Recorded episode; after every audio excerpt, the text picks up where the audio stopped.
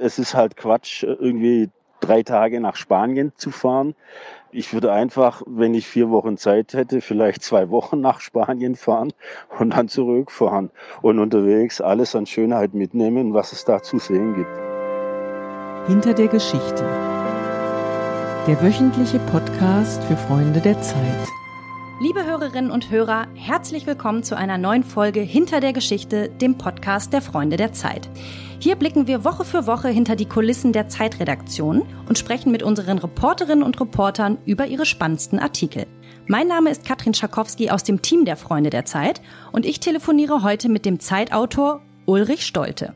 In Zeiten von Corona, in denen auch diejenigen vom Reisen mit dem Wohnmobil träumen, denen diese Form des Urlaubs bislang eher fern lag, erzählt Ulrich alles rund ums Wohnmobil. Woher kommt die neue Faszination der Deutschen für VW-Bus und Camper? Wie findet man das richtige Campermodell? Welche Eigenschaften sollte man als Camper eigentlich mitbringen? Und wie steht es um die Vereinbarkeit von Wohnmobil und Umweltschutz? Hallo Ulrich, ich grüße dich. Hi Katrin, schön dich zu hören. Ich bin gerade in 1600 Metern Höhe in der Wiesner Hütte auf dem Inntaler Höhenweg und das Ganze ist ein bisschen rustikal.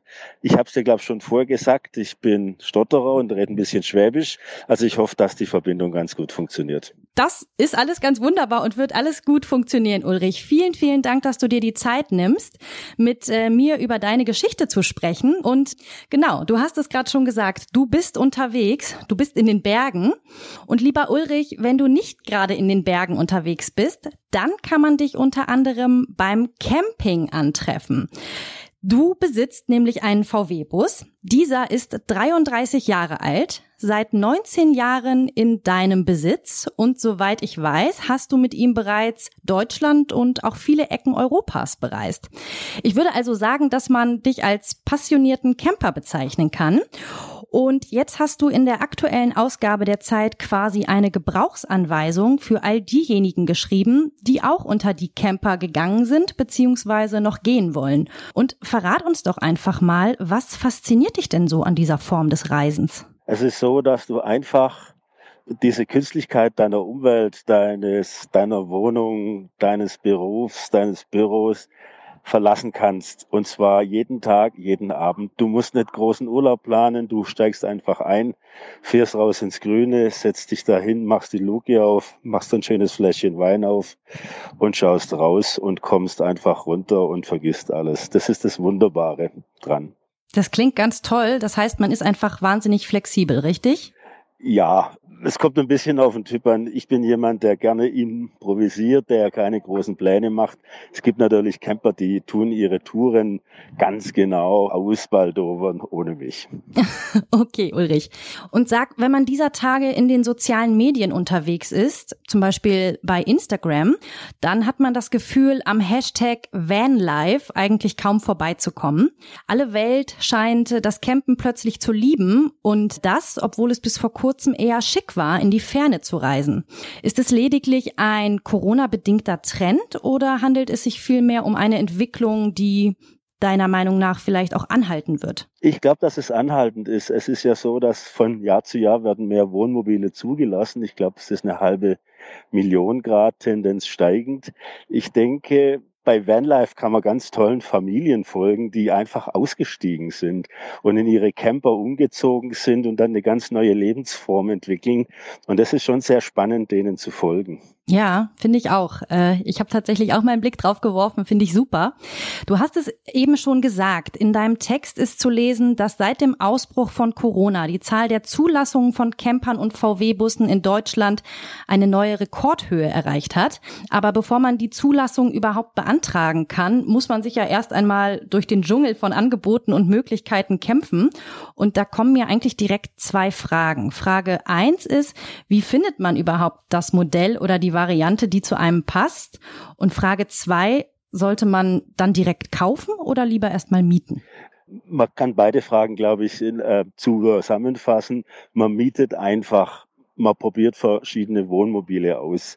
Und äh, ich bin der Ansicht, je kleiner, desto besser, weil so diese Riesenschiffe, die kriegst du auf keinen Parkplatz mehr. Die sind auch wirklich sehr schwer zu fahren. Und wenn du ein kleines Modell hast, ist es alles schön rustikal, dann ist es auch noch mehr Campen. Und du bist viel, viel flexibler. Und dann würde ich mir eben verschiedene Modelle mieten. Die kosten leider etwas mehr wie eine billige Ferienwohnung mittlerweile und dann einfach testen, ob das überhaupt was für dich ist.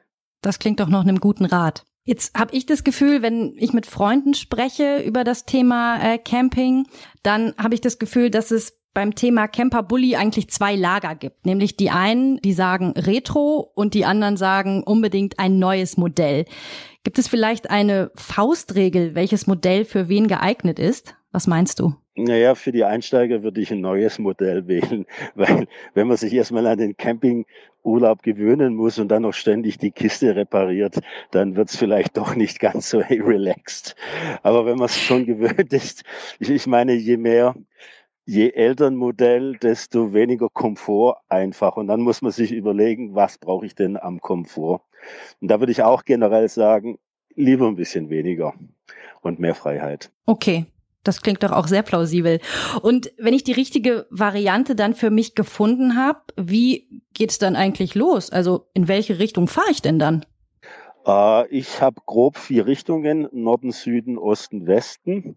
Da gibt es natürlich auch verschiedene andere Richtungen. Ja, ist, ist wirklich so. Ich würde erstmal die nähere Umgebung erkunden. Wo sind schöne Parkplätze? Wo ist vielleicht ein nettes Mittelgebirge, wo man mal eine Nacht stehen kann? Ich fahre halt gern, ich bin aus Tübingen, ich fahre gern auf die Schwäbische Alb. Da ist man den Sternen nahe und kann die in Ruhe angucken. Und dann würde ich mal den Radius erweitern. Es bringt einfach nichts nichts, Kilometer um Kilometer abzuspulen, um kurz mal nach Portugal zu fahren. Das passt nicht für ein, für, für ein Wohnmobil. Also erstmal klein anfangen und dann den Radius immer ein Stück weit erweitern. Gibt es eigentlich Eigenschaften, die man als Camper unbedingt mitbringen sollte? Ich frage mich zum Beispiel gerade, wie kommunikativ muss ich als Camper denn so sein? Auch, also eine Eigenschaft ist, man sollte sehr gelassen sein, weil die Wände sind dünn und menschliches Leben äußert sich in Geräuschen, ständig, auch in lauten Geräuschen. Und dann, äh, ja, ich bin, ich, ich nehme einfach ein Sixpack mit und gehe zum Nachbarn. Dann gibt sich das alles. okay. In deinem Text steigst du ein mit einer Passage, in der du sagst, dass du an Orten, an denen du campst, häufig auch Müll aufsammelst. Und ich habe mir beim Lesen gedacht, dass das irgendwie traurig klingt. Deshalb die Frage, kommen die Leute der Natur durch das Campen eher ein Stück weit näher oder zerstören sie die Umwelt vielerorts auch. Was meinst du denn? Ja, ich weiß nicht genau. Also so wie die Hinterlassenschaften aussehen, sind die eher von der feiernden Dorfjugend. Und das ist dann einfach ein anderes Klientel. Ich habe für mich gesagt, ich störe ja vielleicht auch Leute, wenn ich draußen rumstehe und als kleines Dankeschön für die Gastfreundschaft, dann nehme ich eben den, den Müll mit, weil ich einfach will, dass die Welt ein bisschen schöner ist, wenn ich wieder wegfahre. Kann man auch zweischneidig sehen. Aber so ist es gut für mich. Und wenn alle das machen würden, dann hätten wir es ein Stück weit schöner auf den Campingplätzen. Das stimmt. Und jetzt mal zum Stichwort Wildcampen. In Schweden ist es ja zur Freude vieler Camper erlaubt, in Deutschland und einigen weiteren Ländern hingegen verboten. Wäre das jetzt gerade vielleicht mal der richtige Zeitpunkt, um dieses Verbot aufzuheben? Oh, das ist eine schwierige Frage. Also in Deutschland ist es so, dass die meisten Wildcamper einfach mal eine Nacht irgendwo stehen bleiben und da stören sie auch nicht groß. Es ist, glaube ich, eine rechtliche Grauzone, die ausgenutzt wird. Ich könnte mir vorstellen, wenn es wirklich überhand nimmt, wenn es jetzt also noch eine halbe Million gibt, dann muss wohl der Gesetzgeber da auch eingreifen. Ich glaube nicht, dass man in Deutschland das Wildcampen generell eher erlauben sollte. Dazu ist unser Land einfach zu dicht besiedelt. Ja, das wollte ich gerade sagen. In Schweden ist einfach mehr Platz. Deswegen glaubst du, dass das da einfach viel besser funktioniert? Du sag, wenn ich an den Urlaub mit dem Bulli jetzt denke, dann habe ich automatisch immer ewig lange Touren im Kopf. Ein, zwei, drei, vier Wochen. Aber das ist vermutlich Quatsch, oder? Kann man machen. Wie gesagt, es ist halt Quatsch, irgendwie drei Tage nach Spanien zu fahren. Ich würde einfach, wenn ich vier Wochen Zeit hätte, vielleicht zwei Wochen nach Spanien fahren und dann zurückfahren und unterwegs alles an Schönheit mitnehmen, was es da zu sehen gibt. Und was für Alternativen gibt es? Also meinst du, es lohnt sich auch mit dem Bulli mal für eine Nacht, zwei Nächte loszufahren? Ja, unbedingt. Das ist ja das ganz Großartige dran. Ich kann mich in, an einem ausgefüllten, tollen Wochenende genauso gut erholen wie, wie nach einer Woche oder, oder 14 Tage.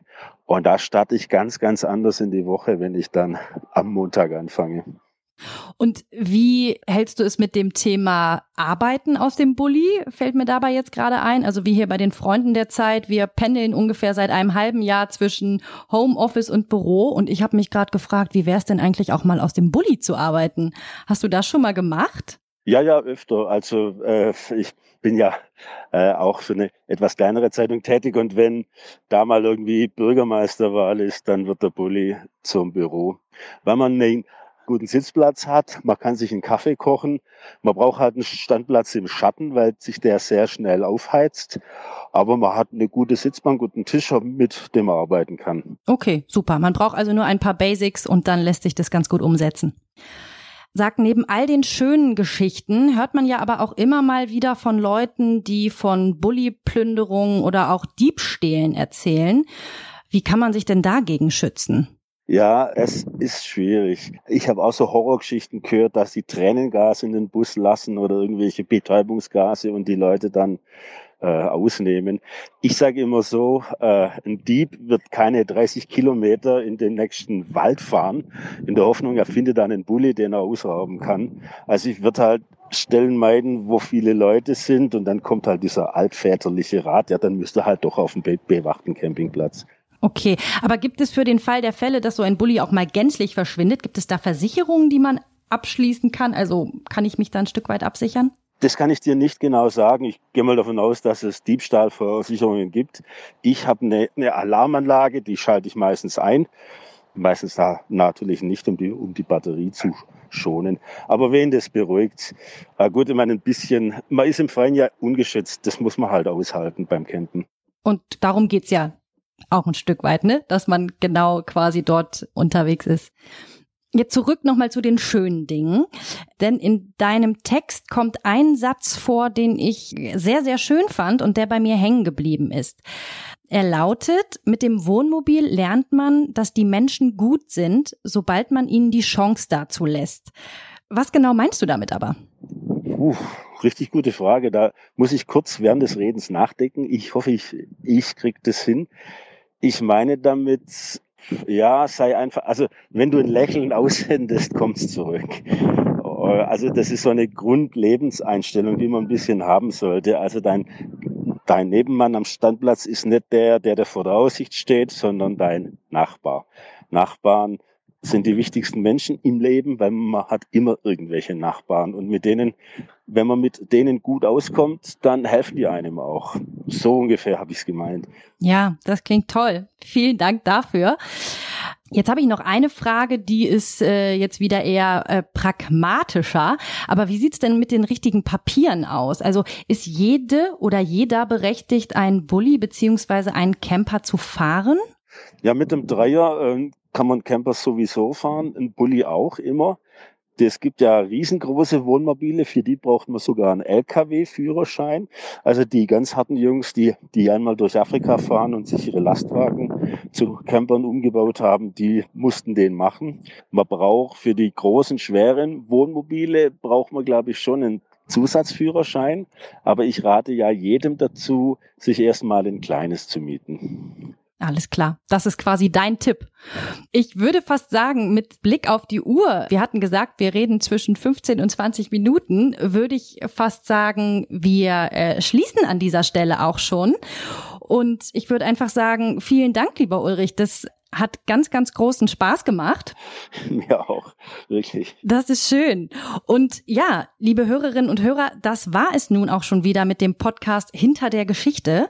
Wenn Sie weitere Geschichten hinter der Geschichte hören möchten, dann abonnieren Sie uns einfach überall dort, wo Sie Podcasts hören können, zum Beispiel bei iTunes oder Spotify. Und alle weiteren Informationen und Episoden finden Sie zudem ganz einfach unter www.freunde.zeit.de. Und nun sage ich auf Wiederhören bei einer der nächsten Ausgaben und tschüss, lieber Ulrich. Auf ganz bald. Ciao, ciao. Ja, ich hoffe, ich hoffe. Bis bald. Tschüss.